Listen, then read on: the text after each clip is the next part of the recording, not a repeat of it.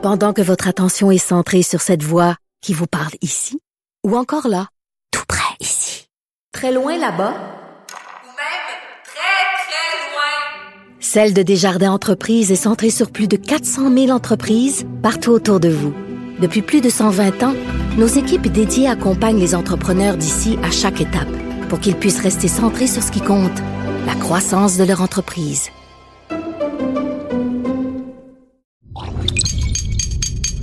Cube Radio. Salut, c'est Charles Tran avec l'équipe dans 5 minutes. On s'intéresse aux sciences, à l'histoire et à l'actualité. Aujourd'hui, on parle de robots policiers. Les films Robocop ont ancré dans notre imaginaire ce personnage mi-homme, mi-machine et 100% police et qui affronte un robot policier qui lui est 100% machine, un robot devenu incontrôlable et destructeur. Bref, le message, c'était que la part de l'humanité, c'est la plus importante, que les policiers 100% machine, c'était une mauvaise idée. Et bien sûr, c'est ce qui est en train d'arriver dans notre société toujours plus high-tech. Des robots policiers sont testés en ce moment même à Singapour, à New York aussi. Pourquoi? Pourquoi introduire des agents non humains dans un service comme la police qui est particulièrement difficile, qui est particulièrement délicat et qui est souvent critiqué justement pour son manque d'humanité? Et bien sûr, qu'est-ce qui pourrait mal tourner avec des robots policiers? Voici Baptiste Zapirin.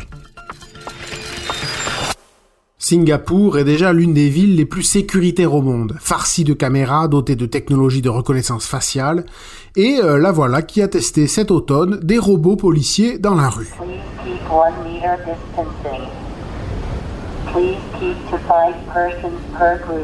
Alors, on parle pas encore de Robocop, hein. ces robots ne ressemblent pas à des humanoïdes.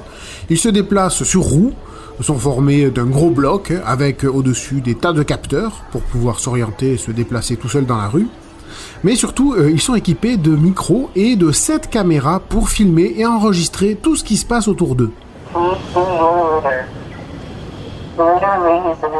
Singapour dit que leur intelligence artificielle est seulement programmée pour repérer des comportements sociaux indésirables le stationnement illégal d'un vélo, fumer dans un endroit interdit, colportage illégal, rouler avec un engin motorisé sur un trottoir, ou encore le non-respect des règles de distanciation sociale pendant la pandémie.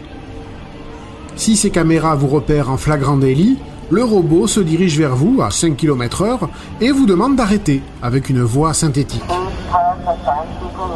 Un simple avertissement et il peut envoyer une alerte à des agents de sécurité en cas de problème. Alors oui, ce robot ne tuera personne. Mais pourquoi faire ce premier pas sur la route de la police robotisée? Alors Singapour évoque un manque de personnel, que sa population active diminue, que ces robots permettraient de mobiliser moins de vrais policiers pour de simples patrouilles. Sauf que, euh, c'est ce que déplorent les militants qui défendent le droit à la vie privée, la conséquence, c'est que ces robots donnent le sentiment d'être constamment épiés. Et même s'ils ne viennent pas vous interpeller, ben, ils filment et enregistrent tout. Ben oui, c'est obligatoire pour décider où intervenir. Et donc on ne sait pas ce que le gouvernement de Singapour fait de ces enregistrements. Aucune loi là-bas ne l'empêche par exemple de s'en servir pour identifier les gens dans la rue. Et au final, on se rapproche déjà d'un monde dystopique, société ultra-autoritaire où nul n'échappe à la surveillance systématique et où les citoyens ont perdu leur libre arbitre. Une société déshumanisée. Et la compagnie publique HTX, qui a conçu ce robot policier, doit d'ailleurs en avoir bien conscience, puisqu'elle s'est bien appliquée à nommer sa machine Xavier, pour donner une illusion d'humanité. Et le test de Singapour n'est pas un cas isolé. Des robots similaires, mais d'une autre marque, ont aussi été déployés à San Francisco, par exemple, notamment en 2017 par la SPCA, la Société protectrice des animaux. Ça, c'était afin de dissuader les sans-abri de dormir et de flâner près de son immeuble. Des citoyens révoltés ont renversé le robot que la SPCA a fini par retirer de la rue. En 2020, c'est la police de New York qui a acquis un robot de Boston Dynamics, en forme de chien, pour le tester au sein de ses effectifs. L'idée était de l'envoyer là où ça pourrait être dangereux pour les agents. Ça allait sauver des vies, nous disait-on. Sauf qu'on a vu ce DigiDog déployé dans un tout autre contexte, un logement social où il n'y avait aucun danger.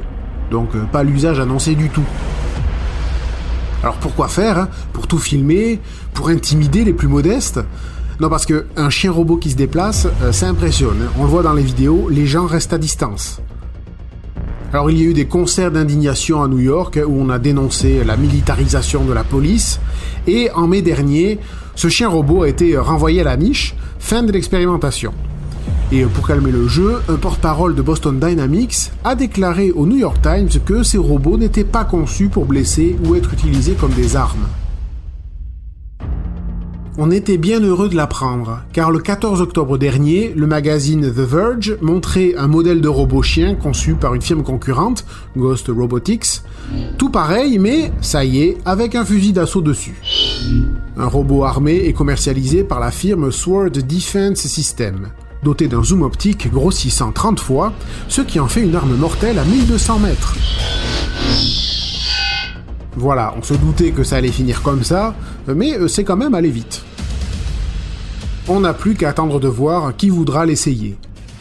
Mais vous pouvez être sûr que celui qui va le tester appellera son robot euh, Lassie ou euh, Bichon pour rendre son robot chien létal plus sympathique.